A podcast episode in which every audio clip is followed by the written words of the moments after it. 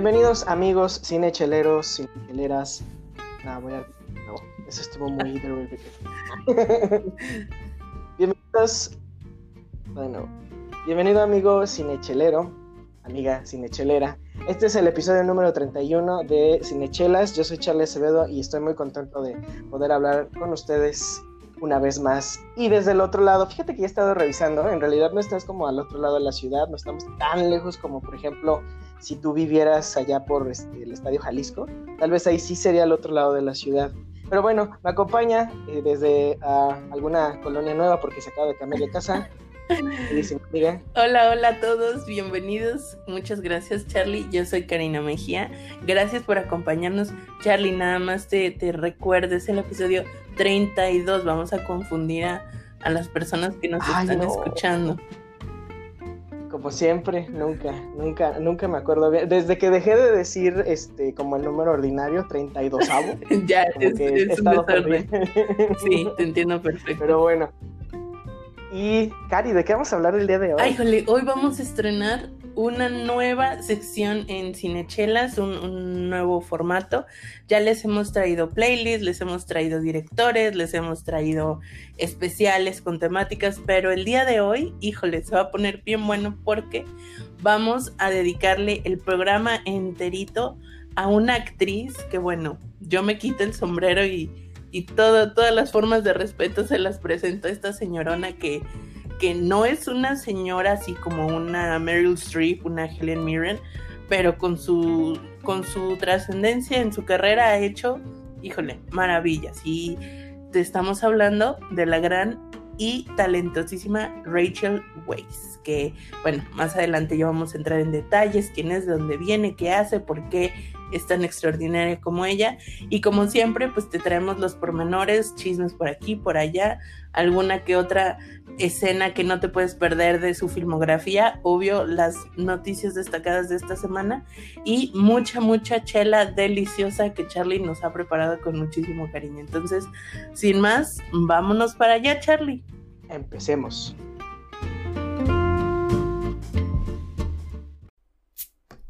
Bienvenidos. ¿Qué le sirvo? Claro.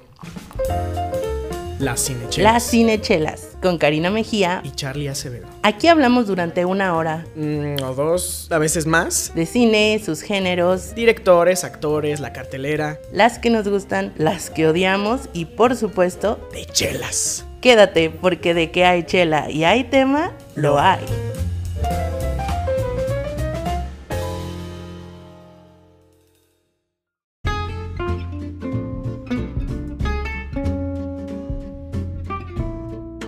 Regresamos, querido amigo, amiga cinechelera, a esta breve sección de noticias para iniciar el programa como ya tenemos la bella costumbre.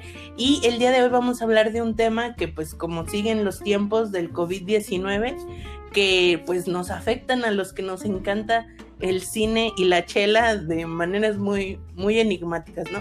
Y precisamente una de las noticias que estado rondando estos días es la reapertura de las salas de cine paulatinamente a lo largo y ancho de toda la República Mexicana. Si nos escuchas desde otro país, nos encantaría que nos comentaras, nos dejaras tu, tu audio por Anchor o un comentario por ahí en nuestras redes sociales, arroba cinechelas, que nos digas cómo está funcionando en tu país la reapertura de salas de cine, ¿no?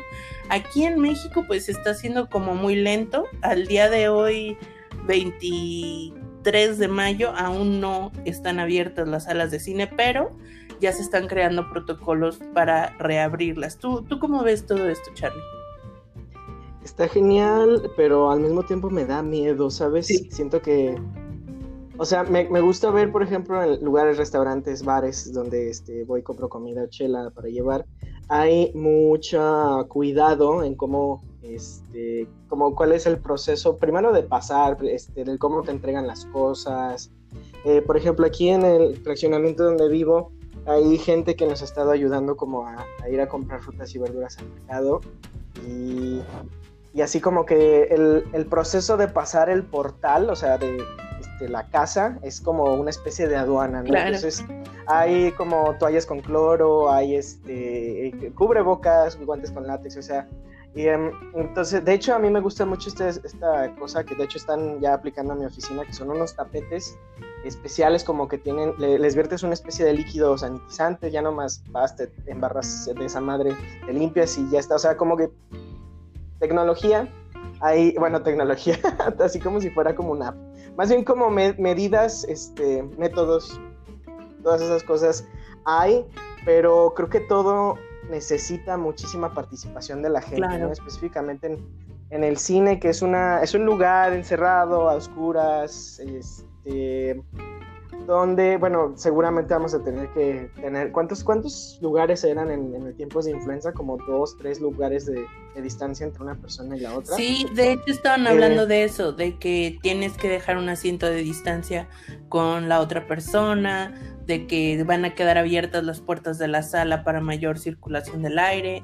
Obviamente la ventilación en las salas de cine es muy buena, entonces eso les da como un punto a, favor, pero sí se van a tomar como muchísimas medidas de, de sanidad, pues porque fíjate, está súper chistoso, de todas las personas con las que yo estaba en comunicación durante la cuarentena, todo mundo en la última semana me ha estado diciendo así como, ya me urge volver al cine, ya quiere ir al cine, ya se extraña ir al cine. Y sí, ¿eh? O sea, dentro como de las actividades cotidianas, el cine tiene así como su lugar muy, muy presente y como que sí, sí cala, cala que no vayamos al cine.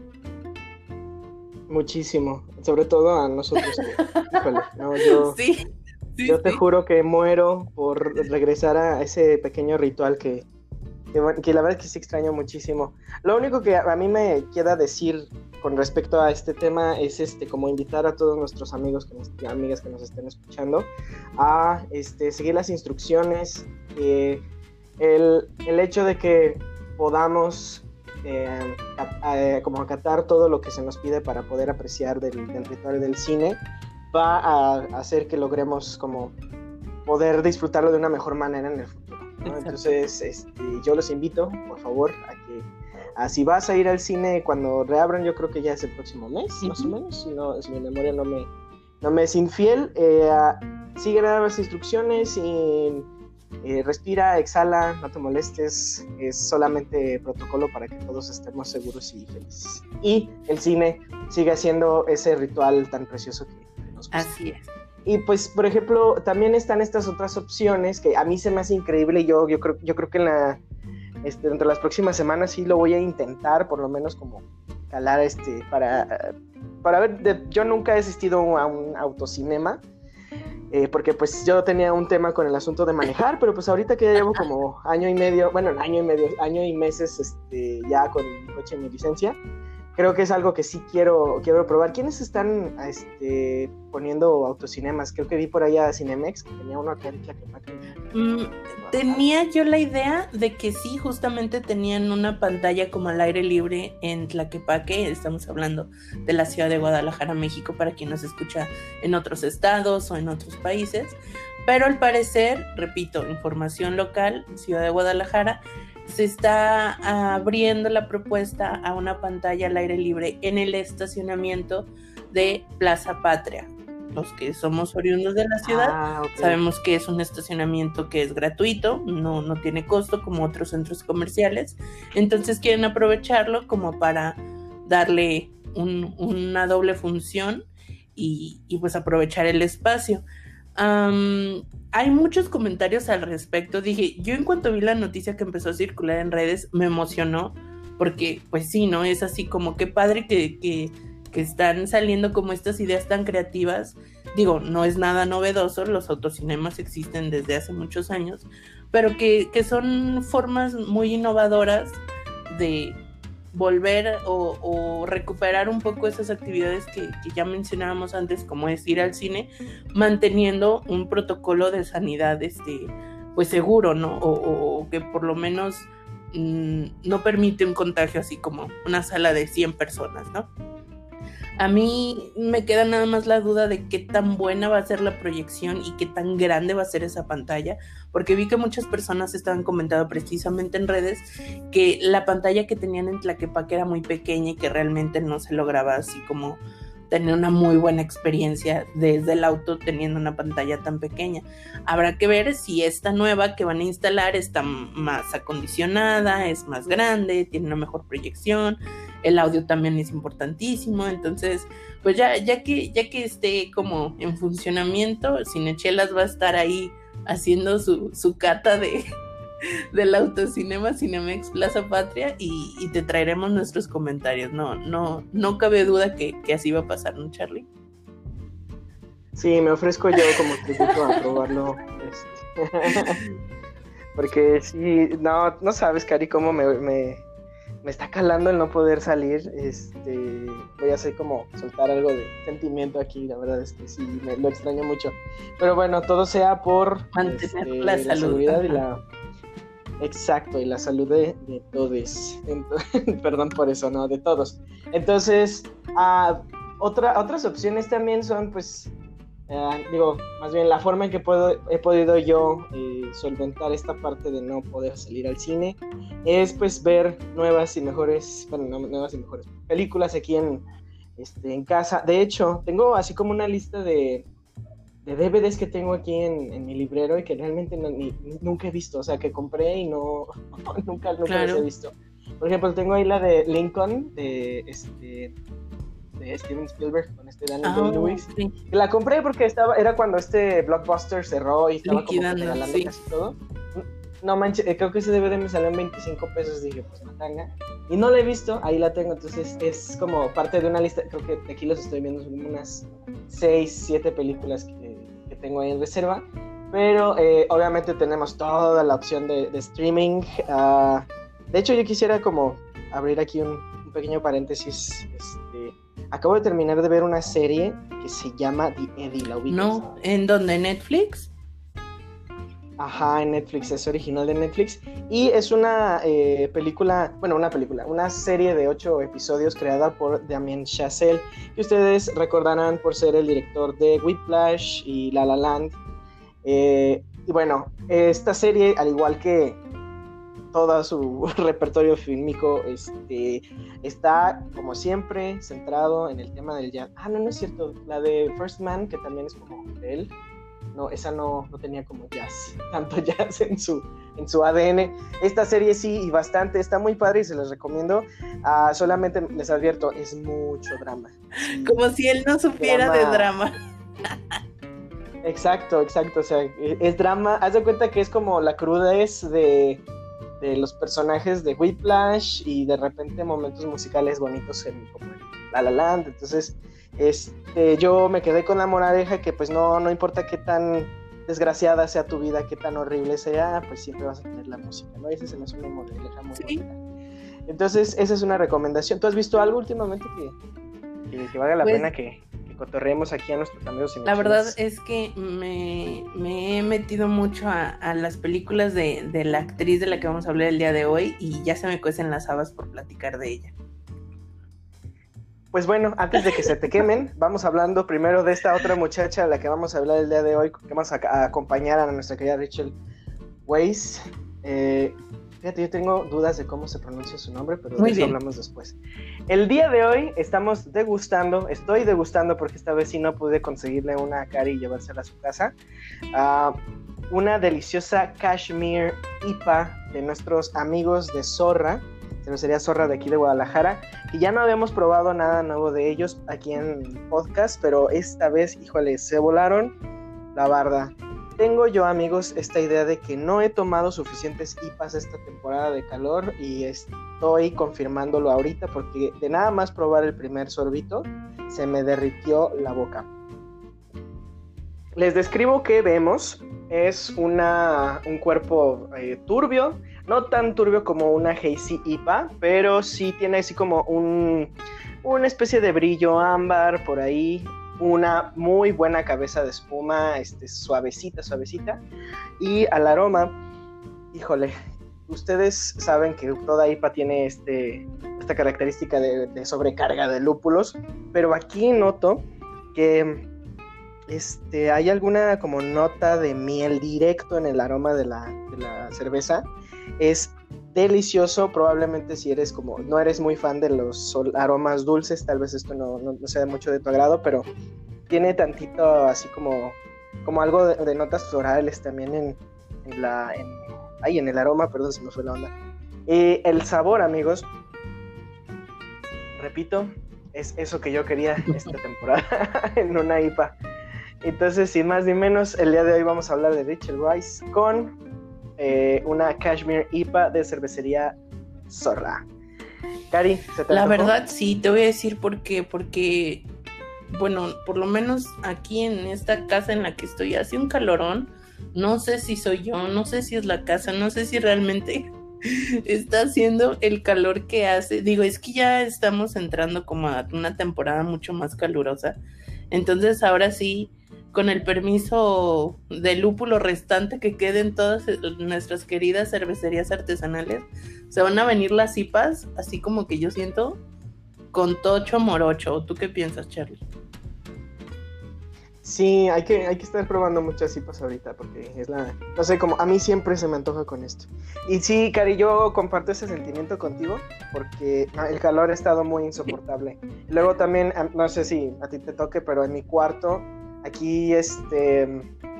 Siento, no sé por qué, que el, sol le da todo el día. Mm, Entonces, hasta obviamente que se mete, pero está, está, ah, está horrible. De hecho, en el home office Ah, estuve aquí hace, bueno, pues una semana. y se estaba sobrecalentando mi computadora, entonces de repente ya no me jalaba chido. y vi la diferencia entre home office y aquí en casa. Y entonces en la oficina que teníamos pues, aire acondicionado, ¿no? Y todo chido, pues nada, nada, trabajábamos súper bien. Entonces, bueno, ventajas y desventajas de, de la transición. Pues vámonos, Cari, con todo. a hablar de esta, esta señora actriz que acaba de cumplir, bueno, acaba de cumplir, sí, sí los acaba de cumplir el 7 de marzo, eh, cumplió sus 50 primaveras y, todavía luce increíble. La verdad que sí. Entonces, ella, ella es, si no lo sabes, si estuviste en coma todos estos años, una actriz eh, es inglesa, nació en eh, Trinity Hall, Cambridge, ¿no? Sí, alma mater, no, espera, esa es su universidad, estoy... No, ella es este, como ella nació en Inglaterra, pero tiene también la nacionalidad. Sí, y es bien curioso porque justo cuando el mismo año que se casa con Daniel Craig, sí, su esposo es Daniel Craig, chicas. No sé. Ya ánimo de resígnese, por favor. Ay. no solo tiene buen ojo para seleccionar sus películas, sino tiene muy buen ojo para seleccionar los maridos. Ahorita vamos a hablar de eso más adelante. Pero justo el año en que se casa con Daniel Craig también adquiere la nacionalidad estadounidense. Digo, Daniel Craig eh, también es inglés, entonces se me hizo ahí como un dato muy curioso de parte de ella. ¿Quién fue el primer esposo de Rachel Weisz? ¿Tú sabes, Charlie? ¿O les decimos? No tengo idea. Suelo no meterme en, esa zona, pero este, pues ya. pues resulta que nada más y que nada menos que Darren Aronofsky fue su primer esposo. Ah, ya. Y con quien tiene un hijo, que bueno, pues obviamente, imagínate, un, un papá director, una mamá actriz de esos niveles, pues tiene como, si se va a dedicar esto de la farándula y del cine y del arte, pues ahí tiene la farándula, ojalá no. ¿Qué es eso? Tiene, tiene ahí donde, donde, donde apoyarse. Ese es el momento más Pedrito sola que hemos tenido en la vida. Pero bueno, sí, efectivamente ella es inglesa, tiene actualmente 50 años de edad y muy probablemente tú la has visto en alguna película. Es de esas actrices que, que ha sabido como, como agarrarse de de muy buenos éxitos taquilleros de Hollywood para impulsarse a otros proyectos más independientes en donde ha ahora sí como que sacado su, su gran, gran talento como actriz que muchas veces Hollywood no, pues no lo exige, vamos a ser muy honestos, ¿no? Entonces, eh, y obviamente Rachel tiene una filmografía muy extensa, desde los años 90 hasta pues prácticamente el año pasado, el año pasado, 2018, eh, hace dos años. De hecho, está activa desde el año en que nacimos. Así es, entonces. 92. Lo que tenemos de edad es lo que tiene la señora de, de carrera, prácticamente. no vamos a decir qué es, ustedes saquen la, la cuenta, pero no lo vamos a decir. Entonces, pues sí, definitivamente tiene una filmografía muy extensa y de donde se puede hablar pues horas y horas, pero les hemos traído una selección muy especial de las películas que Cinechelas ha recopilado en donde definitivamente la vas a amar o incluso a lo mejor también la puedes odiar del excelente trabajo como actriz que hace. Entonces, ¿qué tal si comenzamos por la primera película, Charlie? ¿Te parece? Me parece increíble. Esta es la última película que vi de ella, porque sí la tuve que ver para este episodio. Ah, a mí, de hecho, cuando, cuando la empecé a ver, mi mamá pasó ahí cerca de la sala y dijo, ay, ¿qué estás viendo? Yo, ah, estoy viendo Enemy at the Gates o Enemigo al Acecho. Es una película del 2001 dirigida por Jean-Jacques Anod. Eh, este director que más bien ha tenido como una carrera más en el cine este, no quisiera decir como underground ni independiente, más bien son películas pues ah, de, un, de, un, calibre alto, pero que no fueron tan sonadas en su momento. Y pues en el elenco acompañan a, este, bueno, más bien aquí como que Rachel Weisz hace, su, hace como un personaje secundario, al lado de Jude Law, Joseph Fiennes y Ed Harris, que es este, ah, interpretan ellos, bueno, más bien cuentan ellos la historia de este uh, francotirador ruso durante la Segunda Guerra Mundial, que está haciendo como este símbolo, eh, casi casi como de propaganda, para mantener al, eh, al pueblo y a los, los soldados motivados para seguir resistiendo a la invasión de los, de los alemanes.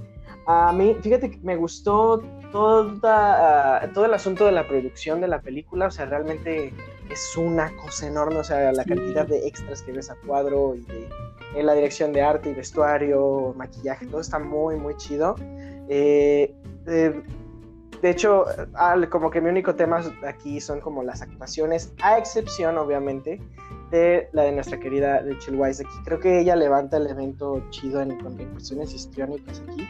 Digo, o sea, no es que lo haga mal Jude Law ni, Joseph Fiennes. Ed Harris a mí siempre se me ha hecho como muy plano él en, sus, en su forma de hacer personajes, como que no, nunca me, nunca me he dicho, ah, no mames, qué buen actor, Pero este, aquí creo que sí vale mucho la pena verla a ella, ¿no? Como en estos primeros, eh, como protagónicos que le fueron dando durante su carrera, es, eh, hace ella a una ah, es, eh, sí es una soldado, pero hace como varias funciones, ¿no? De repente es como eh, telefonista, de repente es como sí en campo de batalla, de repente es amante, ¿no? De es una en la Guerra Muchas cosas en la película. Ser amante de los soldados. Sí, no, no, eh, sí, claro, claro, ¿no? Este, pareciera. ah, y bueno, en general es una muy padre película ah, y la disfruté bastante. digo, para no haberla visto en, en el 2001.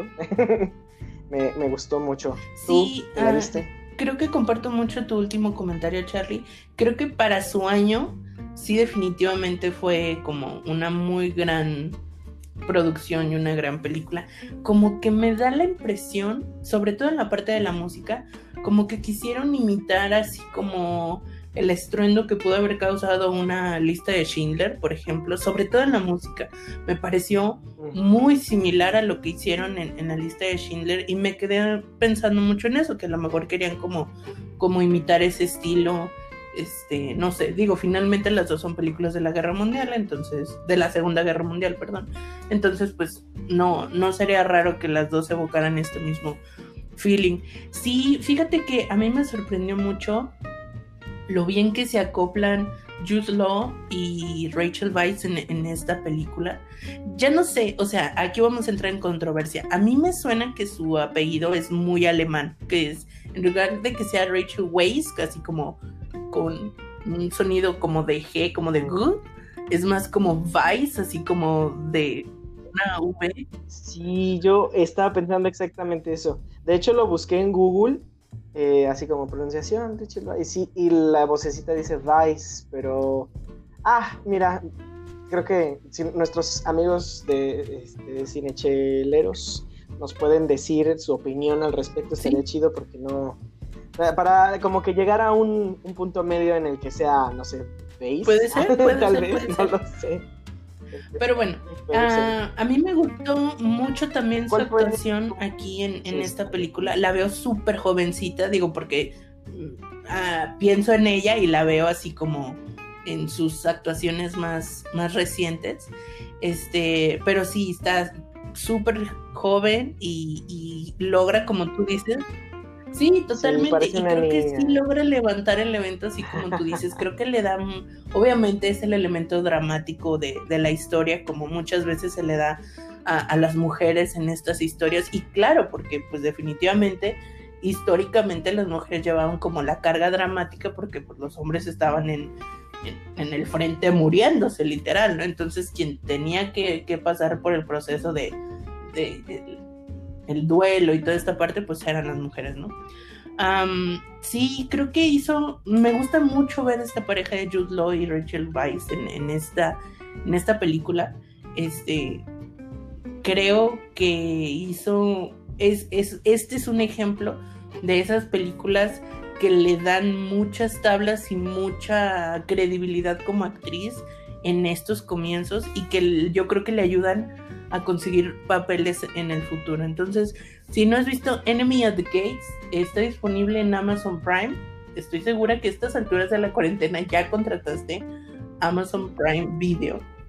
Entonces ahí, sin ningún problema, puedes acceder a ella.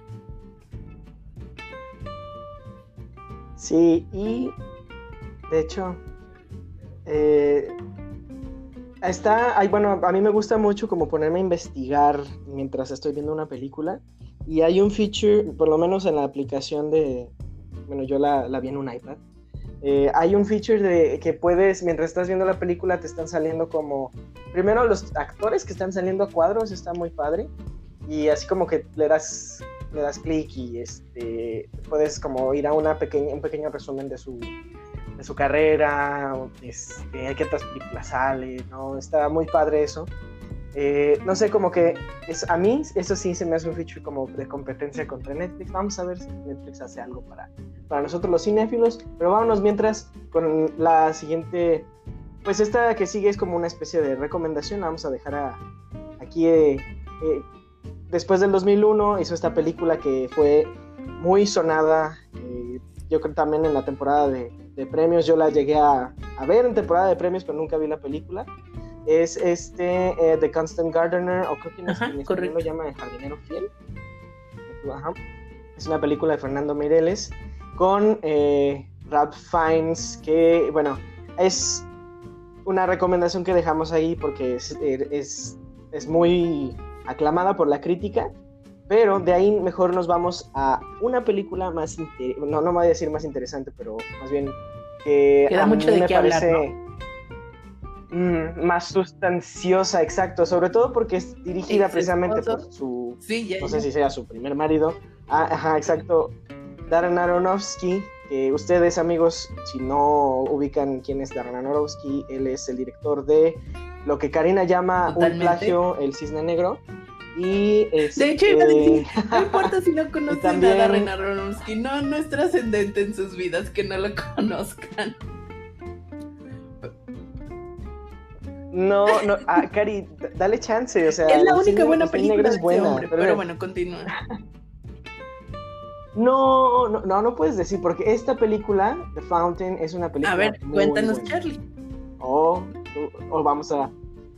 Este, bueno, no, no, no. A ver, quiero escuchar primero el. quiero escuchar el tu versión, este, tu, tu primera impresión, vaya, de la película. Cabe destacar que aquí está Rachel Weisz hace eh, mancuerna con Hugh Jackman. Hugh Jackman, sus primeras películas, bueno, esas primeras películas o pocas películas que seguramente lo puedes llegar a ver después de, de hacer X-Men, empezó a juntarse con buenos directores y para hacer estas películas. The bueno, Fountain, Cari. mm, 2006. eh, i- igual, eh, yo la veía en la pantalla y la seguía viendo súper joven. Este, creo que una de las diferencias más importantes que puedes ir viendo a lo largo de su filmografía es que en los noventas ella tenía las cejas súper delgaditas, así era una línea de cejas y conforme van avanzando los años puedes ir viendo cómo sus cejas van adquiriendo como una forma más natural, más llenas, más este pues más gruesas. Entonces, en este punto, en este año 2006, creo que ya tiene unas cejas como más distintivas. Y creo que es lo que a mí me saca un poco así como, como de onda dentro de los cambios de looks de, de, Rachel Weisz durante toda su filmografía. Se me hizo curioso y lo menciono nada más así por si a ti también te, te causa algo cuando, cuando veas la transformación de sus cejas a lo largo de los años. Pero bueno, esta película Dato cinechelero curioso. Esta película del 2006 ah, seguramente puede que tenga un, una especie de efecto interstellar cuando la termines de ver, porque definitivamente es una película que, te deja pensando. Darren Aronofsky en esta ocasión se pone a, a, deambular, así como a pasear entre temas como la reencarnación, como vidas pasadas, vidas futuras y cómo nos relacionamos con las personas durante estas vidas y las misiones que como que llevamos a cabo en, en cada una de esas vidas, ¿no? Y como bien eh, comentaba Charlie, pues en esta ocasión Hugh Jackman acompaña a Rachel Weisz en, en esta historia de, pues sí, de amor, eh, un amor trágico, pues porque ahí hay un asunto que los separa, los divide y pues Hugh Jackman así como que hace todo en su alcance literal así hasta lo inimaginable por conservar el amor de, pues su esposa, que en este caso es Rachel Weisz. Yo la veo a ella, o sea, veía su actuación y repito, hay, hay una situación que no te voy a spoilear, pero hay una situación ahí en la película que pues hace que se separen o que no puedan estar juntos, ¿no? Entonces es una situación muy fuerte, muy dramática y ver estas escenas en donde ella eh, está completamente así destrozada y verla llorar y verla así en la cama del hospital, creo que, híjole, la, la fuerza con la que lleva e, esta, este personaje muy complejo, porque es un personaje que tiene que mantener como la esperanza, a pesar de que ve que todo está perdido y a pesar de que ve que, su esposo, Hugh Jackman, está haciendo y, se está destrozando también para poder mantenerla a ella viva. Y me, emocionó mucho verla en esta actuación porque realmente no tenía ni la más mínima idea que existía en esta, esta película en específico. Y y no tenía la más mínima idea de que ella había actuado bajo la dirección de su esposo, que a mí se me hace como, dijo, no puedo dejar de pensar lo complicado que puede llegar a ser ver a tu esposa teniendo unas escenas así como medio candentes con otro actor, pero, pero bueno, ellos son sumamente profesionales y, y queda plasmado en, en la película ella me gusta mucho como, como, como actriz, me gusta mucho su personaje, me gusta mucho también la actuación de Hugh Jackman, digo, ya que estamos hablando de la película. Sin embargo, no puedo dejar de pensar la no sé, no me gusta para nada el estilo visual de Darren Aronofsky. En es, o sea, en estas en esta película en específico se me hace como como muy como que le faltó mucho, o sea, veo como una, una producción un poco, híjole, hasta puedo llegar a decir un poquito mediocre porque no me la creo que está en un jardín con un árbol, no me la creo que, ¿sabes? O sea, como que siento que se ve como un set de filmación, pues, y, y no porque yo sea fijada y, y, así, no, o sea, así, de, con un vistazo así ligero, digo, híjole, no, no me la alcanzo a creer. Y los efectos especiales, a pesar de que hay escenas muy bellas, o sea, porque hay escenas en donde hay como una estrella explotando, quemándose, no sé cómo explicarlo. Hay, hay, hay cosas muy visualmente muy lindas. Hay otras partes de efectos especiales que digo, híjole, no te la alcanzo a comprar, o sea, no te la alcanzo a creer. Entonces me queda como, como esta parte así como, uy, no, no me alcanza a encantar. Y te digo, creo que la foto le faltó mucho. O sea, no me alcanza a encantar el estilo que desarrolla visualmente Aronofsky en esta película. Creo que le faltó mucho en esa parte, porque si tuviera una buena fotografía esta película, creo que sería extraordinaria, sumamente extraordinaria y, y, y resaltaría como mil veces más el mensaje y la historia y, y los personajes y las actuaciones. O sea, que sí, definitivamente, si algo sostiene esta película, desde mi punto de vista, son las actuaciones. Incluso más que la historia, porque la historia puede llegar a ser incluso un poco confusa. Y eso en, este, en esta película en particular no me molesta que lo sea, porque los temas tienden a la parte filosófica, existencialista, entonces, ok, va, no te lo va a dar así como peladito y en la boca, y está padre, y creo que, que por ahí iba lo que estaba tratando de hacer Aronofsky, y estaba, en este sentido lo entiendo, y, y como que digo, ok, va, pero si visualmente también tuviera como esa carga tan, tan abundante como nos lo está dando en el guion, creo que hubiera sido una película todavía mucho mejor.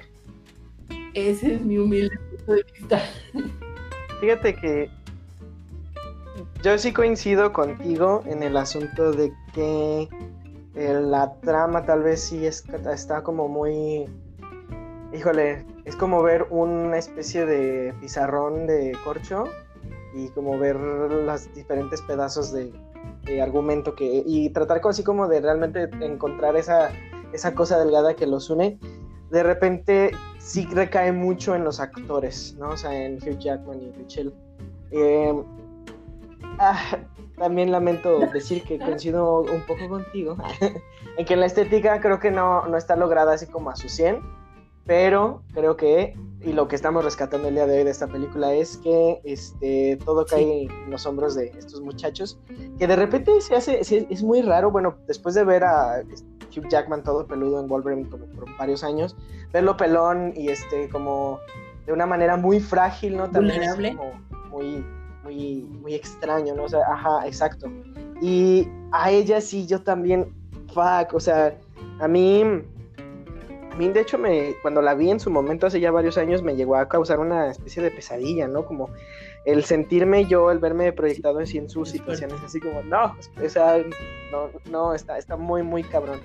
Entonces, es, es, es otra cosa de ella, ¿no? O sea, creo que sí se toma muy en serio, e incluso a lo mejor no, no, tanto en La momia, pero en cada una de las películas que, la vemos participar, sí se toma muy en serio la persona que, está, interpretando. Entonces, eh, a lo mejor esta yo me atrevo a decir que puede que sea su, su personaje más, bueno, que a mí me hizo como que erizar la piel más que cualquiera de las que vayamos a hablar el día de hoy. Pero, eh, pero bueno, dejando de un lado esta, este mundo bizarro, vámonos a otro mundo tal vez igual o más bizarro. ah, bueno, un director que yo sé que Cari sí aprueba, ¿no? Diferente a, el porque ya él sí es compa, él sí, él sí logra estéticas muy interesantes, más, mucho más interesante, ¿no? Estamos hablando ahora, nos vamos a hacer un viaje del 2006 al 2015, amigos, de, eh, para hablar de The Lobster o La Langosta, de una película de Yorgos Lantimos, que ustedes recordarán también ah, por ser el director de La Favorita, de la cual ya hemos hablado en este podcast. Y seguiremos hablando, seguiríamos hablando en este episodio porque Rachel Weisz también es un excelente personaje ahí, pero vamos ahora con esos, esos personajes que la fueron formando.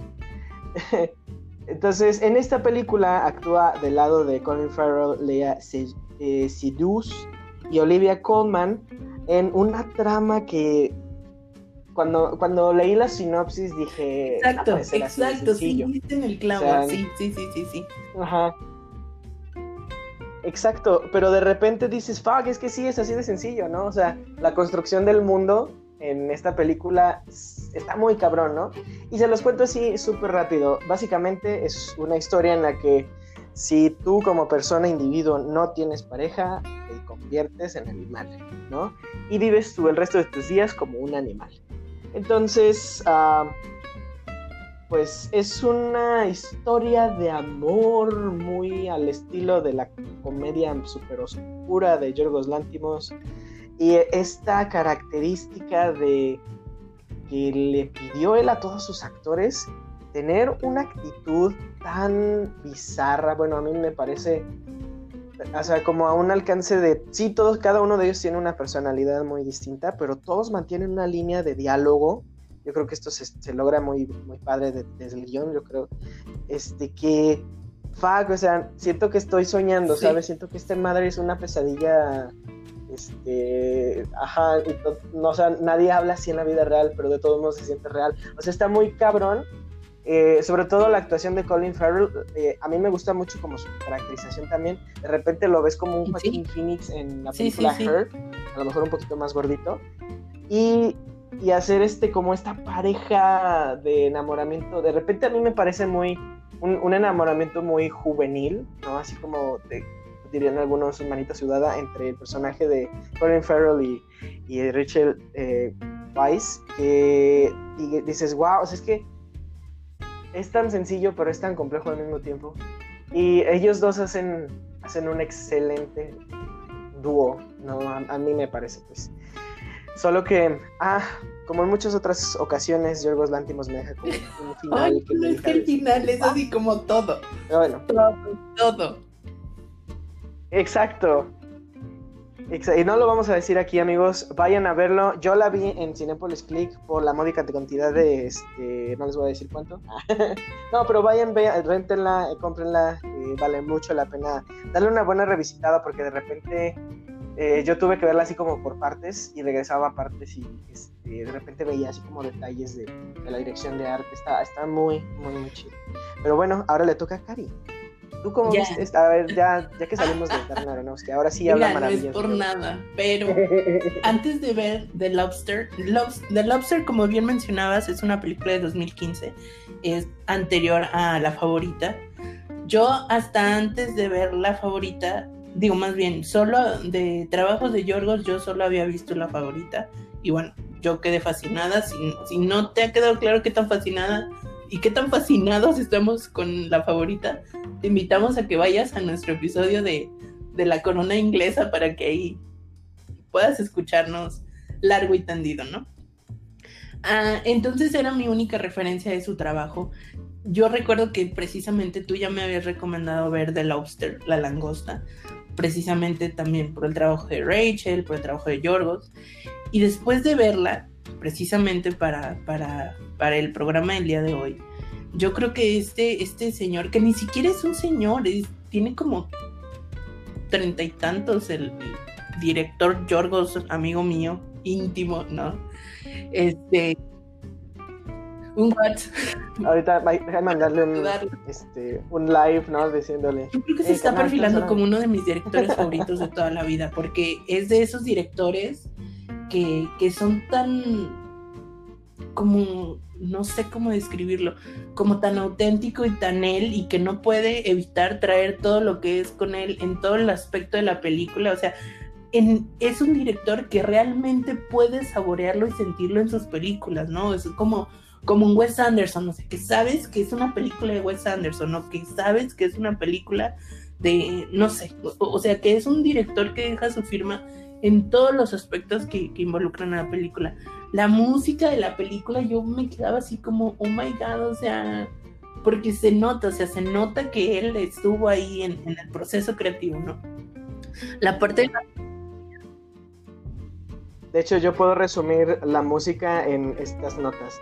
Y, tan, y ya.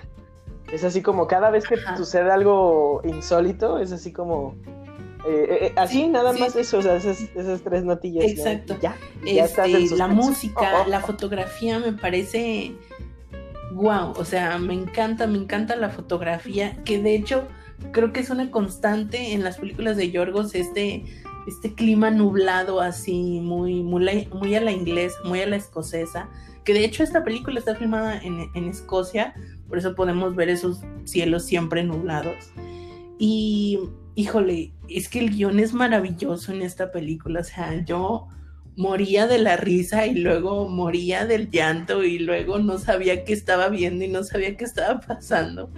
No, no, no es posible ver esta película. Creo que sí, es, es igual como lo que tú decías, Charlie. No es posible ver esta película una sola vez y decir, lo entendí todo perfecto y a la primera. No, definitivamente no. Tienes que verla una, dos, tres veces. Y estoy segura que en cada ocasión que la veas, vas a encontrar nuevos detalles y vas a apreciar nuevas cosas porque este director es súper detallista. O sea, no se le va ni un pelo así fuera de, de, de donde tiene que estar, ¿no? Y sí, comparto muchísimo tus comentarios, Charlie. Esta, esta actuación que podría, y lo digo entre comillas, parecer como acartonada de parte de los personajes, fue una dirección así, súper así, de frente a todos los actores, precisamente como para crear esta atmósfera como, como muy extraña y muy irreal, pero que al mismo tiempo es como, pues sí, es que así funcionan las cosas, ¿no? Este, me gustó obviamente muchísimo la actuación de Corinne Farrell como, como, como tú mencionas y obviamente también de nuestra querida este, Rachel, que, hasta este punto yo siento que las películas que hemos mencionado, ella ha estado como en un papel secundario y que lo hace muy bien, o sea, yo creo que esa es una de las grandes virtudes de Rachel, que no necesita tener el protagónico de una película para demostrar un uso magistral de sus talentos como actriz. O sea, y, lo hemos perfectamente visto con las películas que hemos mencionado hasta ahorita. Porque ella en esta película aparece yo creo que de la mitad al final. O sea, ni siquiera la vemos al principio de la película. Pero es un elemento sumamente importante porque aparece en el póster, aparece, o sea, Tú, crees que la vas a empezar a ver así desde el momento uno como esperarías ver a cualquier protagonista, ¿no? Y no, en realidad viene apareciendo hasta la mitad de la película. Entonces, se me hace sumamente interesante esta película. Tuve que, así, estaba buscando ah, información sobre la película y vi mil teorías del final, mil, mil teorías. Me encantaría que nos compartieran sus teorías también de qué creen que pasó al final Ay, no, es que no puedo decir más sin spoilear, pero. Pero. No, no digas nada. Pero... Spoilers, no, no, no, no. pero es una excelente película, amigos. Véanla, este, disfrútenla. Siéntense incómodos porque de repente sí lo hace, ¿no? O sea, ¿Y hay, hay escenas que de repente dicen, ¡ay, no! no este, y al mundo y a la sociedad y a la forma en la que creemos que tenemos que estar con alguien y por qué tenemos que estar con alguien y cómo podemos conseguir estar con alguien. Es que es una, es una película que te hace, lo que les decía antes, que te hace reír y te hace llorar y, y creo que hay actuaciones muy, muy, muy buenas. Muy, muy buenas. Fíjate, haciendo ya nomás como para cerrar ahí, es, además del por qué deberías estar con alguien, también creo que se toca el tema del del, de la soltería este, como negativa, por así decirlo, porque los loners que de repente les llaman, también son una metáfora de cómo de repente en, la soltería también somos como muy cerrados hacia otro tipo de perspectiva. O sea, está, está muy cabrón, es una tesis muy, muy cabrona. Debes tenerle paciencia porque es una película bueno, nos vamos algo lenta. Ajá sobre todo la primera mitad de la película es mucho como parte de todo, todo el universo del que estás siendo testigo. Y ya de la mitad para adelante ya es más así como. Como que corre un poquito más rápido. Pero sí dale, dale chance en la primera mitad. Porque va un poco lenta. Pero te aseguro y te lo firmo y todo lo que quieras. Que la vas a disfrutar muchísimo. Y que el final te va a dejar así como. ¿Qué pasó aquí? quiero escuchar tus comentarios. Por favor, mándanos tus comentarios a arroba cinechelas en Instagram y en Facebook o un audio a Anchor, amigo, querido cinechelero. Quiero saber qué piensas de ese final de Lobster. Y hablando de finales, que ya sabemos que van a ser felices, vámonos a una película que, que esta Rachel que grabó un año después, ahora sí en un papel protagónico. Ah, es una película llamada Negación, y esta estoy seguro que la puedes ver ahorita en Netflix, amigos y amigo y amigas mecheleros porque ahí fue donde yo la vi la semana pasada. Y debo decir que de todas las películas de las que estamos hablando aquí, creo que es la más ligerona, por, su temática, su, eh, su formato y todas esas cosas. Es una película de Mick Jackson y bueno, está Rachel Weisz, trabaja al lado de Timothy Spall haciendo una de sus más sí, que me habías comentado que Wilson, impactado de ver a Timothy Spall en esta película. Sí, para primero verlo delgado, ¿no? Porque eso es casi imposible. Y luego realmente verlo y odiarlo más que a Colagusano o que al Beatle de, este, de Todd. O sea, realmente es, está increíble. Y cuenta la historia de eh, esta historiadora llamada Deborah Lipstead, gracias, quien, bueno, es una, una, americana judía que se está encargando pues de desmentir estos mitos de que no fue, no existió el holocausto. Y obviamente está la contraparte interpretada por Timothy Spall, eh, que hace al personaje de David Irving, quien es una especie de neonazi, sí, la cual especie es un pinche neonazi, este, que cree febrilmente que no fue, que el holocausto no sucedió. No a nadie, o eh, sea, es lo que...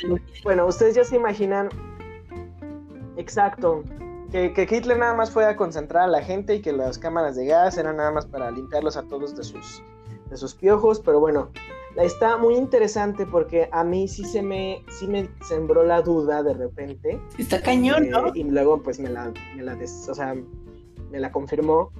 Eh, ajá, porque o sea, realmente es como esta pelea de, de, de dos partes eh, muy distintas, ¿no? De que yo creo que estos dos personajes sí personifican totalmente, ¿no? Primero está este personaje de, de Deborah, que es es una persona que nos presentan como una, una chica común y corriente, ¿no? Que tiene como que su, forma de vida ya bien establecida, tiene un carácter muy, muy, este, uh, ¿cómo decirlo? Muy fuerte, ¿no? Es una profesora de universidad, este, vive ya sola con perro y su vida es dedicada básicamente al trabajo. Y luego está también esta otra parte de eh, este Irving David Irving, que es como una especie de superestrella neonazi que ah, este, da discursos eh, cómicos y slash ofensivos, ¿no? Respecto a si existió o no existió la, el, si fue o no fue el holocausto. A mí la verdad es que me gustó mucho el cómo, a mí no me gustan las películas legales, siento que todas las películas que llevan a cabo, se llevan a cabo en una corte en, Estados Unidos o en Inglaterra, son aburridas, pero esta realmente como me sembró esta duda de, güey, realmente tienen bases para decir, ajá, porque está basado en hechos reales, tienen bases para decir lo que están diciendo, ¿no? Y de repente sí hay como pequeños huecos dentro de eh, datos históricos y esas cosas, y eso estuvo, estuvo muy, muy interesante. Eh, obviamente, ustedes tendrán que ver para ver qué fue lo que sucedió en esa demanda. Eh, o pues puedes investigar en Wikipedia también para que veas qué fue lo que sucedió con el señor David Irving. Pero creo que aquí Rachel Weisz hace una, a un personaje femenino muy fuerte y digno de también haber como puesto en estandarte este, del feminismo, ¿no? O sea, que realmente quiso hacer el caso como ella quería, ¿no? O sea, de todos modos, digo, se asesoró de hombres, abogados. De hecho, el abogado era el mismo güey que le ayudó a conseguirle un divorcio a Lady D la chingada, pero este, como que ella sí estaba muy preocupada porque el mensaje que ella quería establecer en, en, la corte no, no, fuera pasado de la manera que ella realmente lo estaba visualizando. Entonces, eh, eso está muy padre. Y también como su relación con los verdaderos sobrevivientes de, del holocausto está, está muy padre. Pues yo creo que a mí sí me inspiró muchísimo el, el mensaje de tú alza la voz por una, por una causa que, que le dé que le dé lugar a las personas que lo están buscando justamente, ¿no? O sea, que realmente necesitan uh, como como ser escuchadas, ¿no? Entonces, si tú puedes hacer la voz de, esas, esas personas silentes, adelante.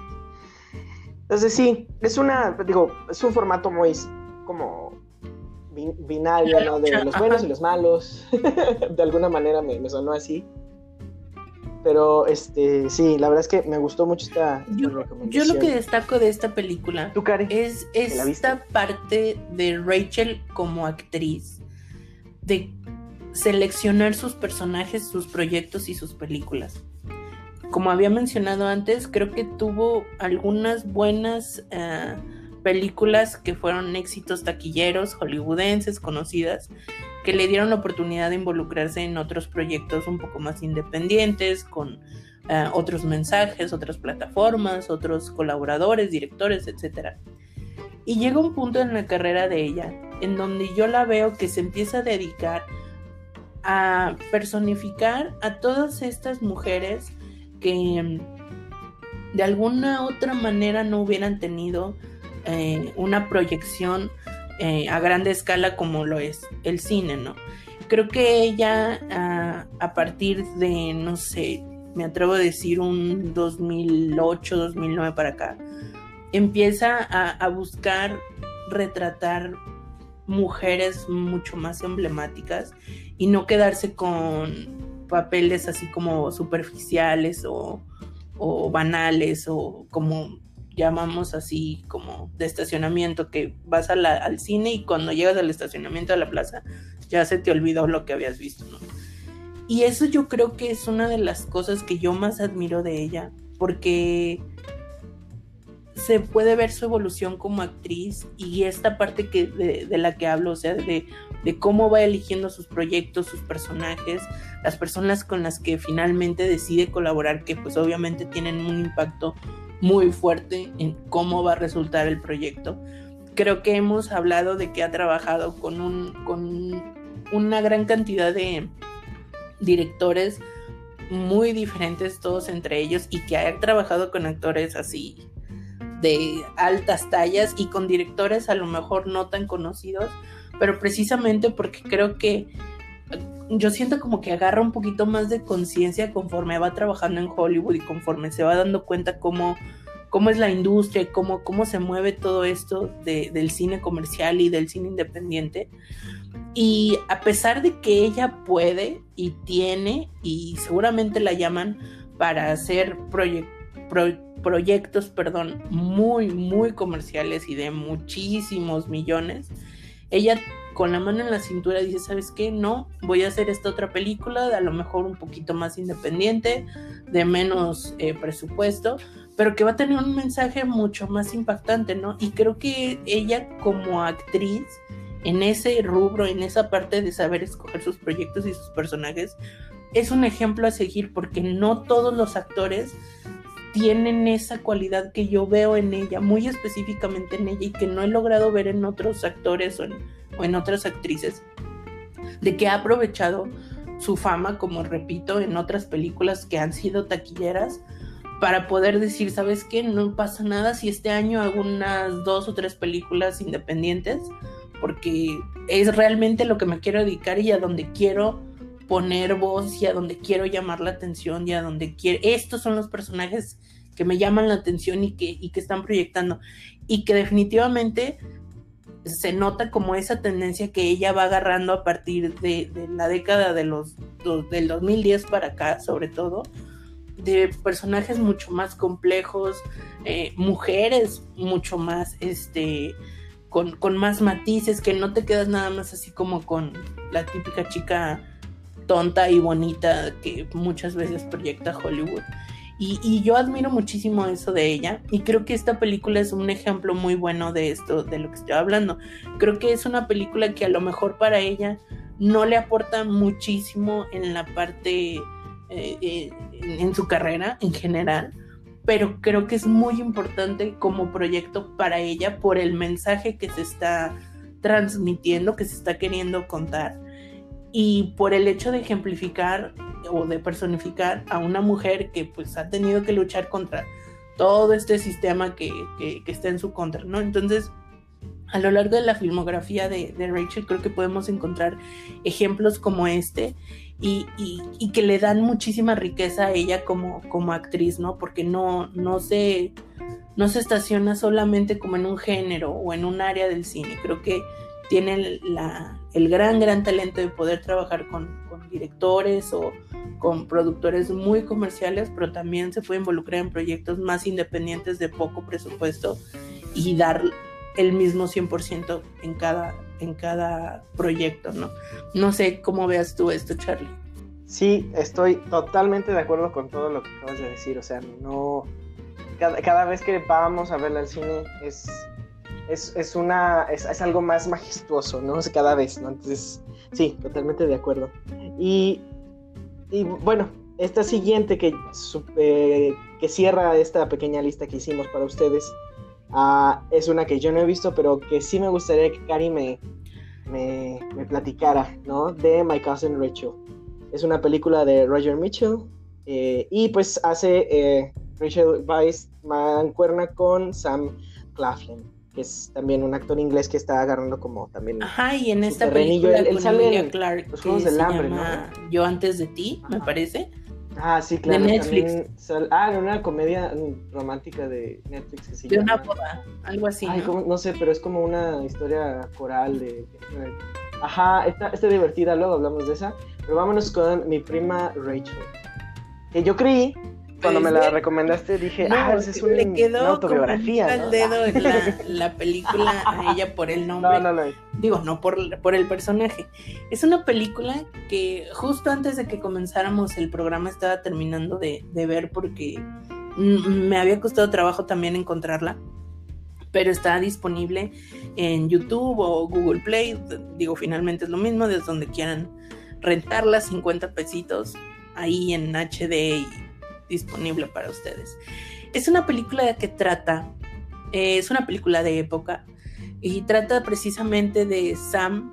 Eh, en, la película es como, digo, para no entrar en detalles, es un heredero y resulta que Rachel era ah, la esposa o la viuda de, la persona que, que le deja la herencia entonces, pues él le tiene como mucho rencor porque le culpa de la muerte de, esta persona que le deja como toda la herencia y que era como su figura paterna, etcétera. Entonces la película va de la historia en la que ellos pues se conocen y pues van conviviendo y él definitivamente cambia de opinión, ya no, ya no la odia. Pero lo interesante de esta película y que es al parecer un remake. Estaba viendo que hay una versión ochentera, esta es como, como una, una versión más moderna. Lo interesante de esta película y que me encanta que dejen esa parte es que tú no sabes al final si, o sea, tú no sabes qué creer de, de Rachel, de, de, la, de la protagonista, ¿no? No sabes si creer, si, si es culpable de la muerte del, señor que hereda, o si no, o si eran chismes, o sea, porque todo lo que te presenta la película te cuenta una cosa. Y me encantó, me encantó, me encantó que la música te cuenta otra cosa. O sea, tú puedes estar viendo que los dos van a caballo muy felices, tranquilos por unos, unos escenarios preciosísimos, preciosísimos unos mares, unos verdes espectaculares, pero bueno. Eh, tú puedes ver así como la pradera, todo tranquilo, todo feliz. Puedes, hay una escena que están ellos así como en un campo de lavandas, preciosa. La fotografía de esta película es extraordinaria. Si yo se me caía así la baba de estar viendo las, las escenografías extraordinarias. Entonces tú puedes ver que todo es bellísimo, pero la música, o sea, la música realmente te incomoda al punto de decir, es que, ¿qué está pasando? O sea, yo veo que están felices, que están contentos, pero la música me está diciendo, no, no confíes, por ahí no.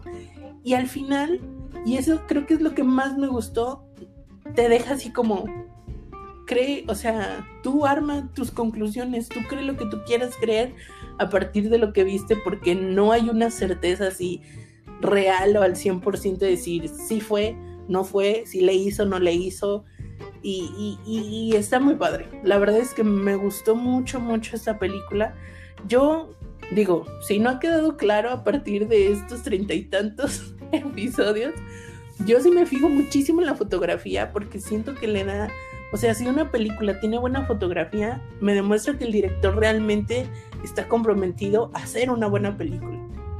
Porque pues hacer películas X, pues cualquiera, ¿no? Pero cuando tienes el detalle minucioso de que quede bien iluminada una escena y esta película está muchísimo, muchísimo, muchísimo iluminado con velas. Entonces hay escenas preciosísimas. Hay una escena donde, pues les digo, es como una película de época, entonces se usan esas camas como con cortinas así ya alrededor. Y hay una escena bellísima que yo la veía y no podía creer lo que veía, donde eh, está por fuera, ella está en la cama y están las cortinas y a través de la cortina se pueden ver las luces de una vela y, y apenas se alcanza a ver así como el perfil de ella iluminado por la vela se me hizo una cosa exquisita y, y súper, súper linda de ver. Y, y, toda la película está llena como de estos detalles visualmente muy, muy bellos que acompañan toda esta incertidumbre de decir, es que lo que estoy viendo es muy lindo, pero, pero no sé qué creer y no sé por dónde ir. Y, y, y una parte de mí me decía, a ver, así como que combinaba la realidad y la ficción y decía, a ver, Rachel hace películas de mujeres fuertes, de mujeres que no son comprendidas, que, las juzgan sin, sin conocerlas, entonces a lo mejor por ahí va. Pero luego la película me daba indicios de que sí, de que sí era una mujer mala y perversa y con planes secretos, y luego decía, no, no, es que por ahí no es, a ver, espérate, te estás adelantando. Entonces, el hecho de que la película quede abierta a que tú le des tu propia interpretación y tus propias conclusiones, me encanta. O sea, creo que le da mucho más, mucha más vitalidad a la película porque te dan ganas de verla otra vez y decir, a ver, es que me estoy perdiendo de un detalle o estoy malinterpretando esto o, qué, ¿no? Igualmente, creo que la dupla que logran hacer Sam y Rachel en esta película es también muy, muy buena, a pesar de que obviamente él es mucho más joven que ella. Em, no sé, los veo muy, muy bien acoplados juntos y logran una muy buena química en la pantalla. Entonces, definitivamente, Charlie, tienes que darte el tiempo de verla. Sí, lo haré porque, digo, esta lista o sea, tengo que ser consistente en lo que recomendamos. Entonces, la, verdad es que últimamente sí, sí, he, estado logrando ver todas las películas antes de que hagamos el, podcast. Pero no, esta sí se me escapó. La verdad es que no, no se me ocurrió ni siquiera buscarla en, en YouTube. Eh, creo que me he estado limitando mucho a CineClick últimamente. Pero la buscaré y la veré. Entonces, uh, otras recomendaciones que les podemos dar, además de, eh, de las que ya hemos mencionado, mencionamos por ahí la favorita, este, en episodios eh, pasados hemos comentado al respecto de desobediencia con también Richard McAdams.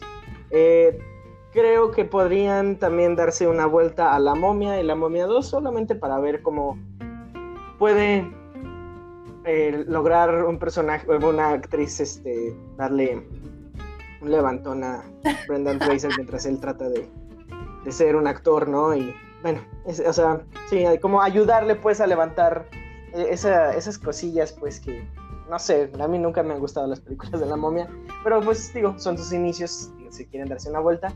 También en otros episodios llegamos a mencionar esta película llamada Ágora de Alejandro Amenábar, que eh, junto a Oscar Isaac también cuentan una historia histórica muy, muy interesante. Y pues finalmente otra que va a quedar como tarea para nosotros, porque finalmente sí me llama mucho la atención y si quiero ver a Tom Hiddleston al lado de esta Rachel, eh, Rachel, Rachel Weisz, estas dos Rachel me están, se me están blendeando. Eh, es la película The Deep Blue Sea del 2011 dirigida por, ya dije, ah no, no lo dije, de, este, Terrence Davis. Ah, esas son como eh, unas adicionales a las que tenemos aquí en la lista y si las ven, por favor déjanos en los comentarios en Instagram, mándenos un audio eh, por medio de Anchor. ¿Qué les pareció? Y pues eh, creo que ese sería, aquí es el terrible final de un episodio más. Así es, Charlie.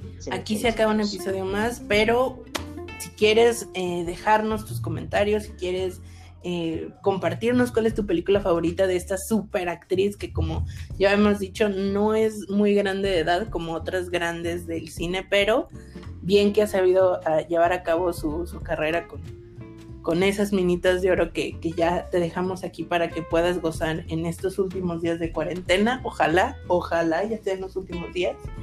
Y pues bueno, sin más, te agradecemos muchísimo que nos hayas acompañado. Recordamos nuestras redes sociales en Instagram y Facebook. Nos encuentras como arroba cinechelas. Puedes dejar un comentario, nos puedes escribir, todo lo que tú quieras. Ahí eres bienvenido. O nos puedes dejar un audio por Anchor. Es muy, muy sencillo cualquier persona lo puede hacer y con muchísimo gusto pasamos tu vocecita aquí en nuestro próximo programa con tus comentarios, saludos, eh, sugerencias, todo lo que tú quieras. Yo fui Karina Mejía, fue un gusto que nos hayas acompañado y me puedes encontrar en Instagram como arroba Karina Mejía Gracias una vez más, amigo, amiga cinichelero, chinichelera, por estar un episodio más con nosotros. Yo soy Charlie Acevedo y me puedes encontrar en Instagram como Charlie Chelas Blog. Eh, y pues quédense con nosotros para el número 33 porque de que va a haber chela y va a haber tema. Bye bye. Lo habrá. Nos vemos luego. Nos escuchamos. Chao.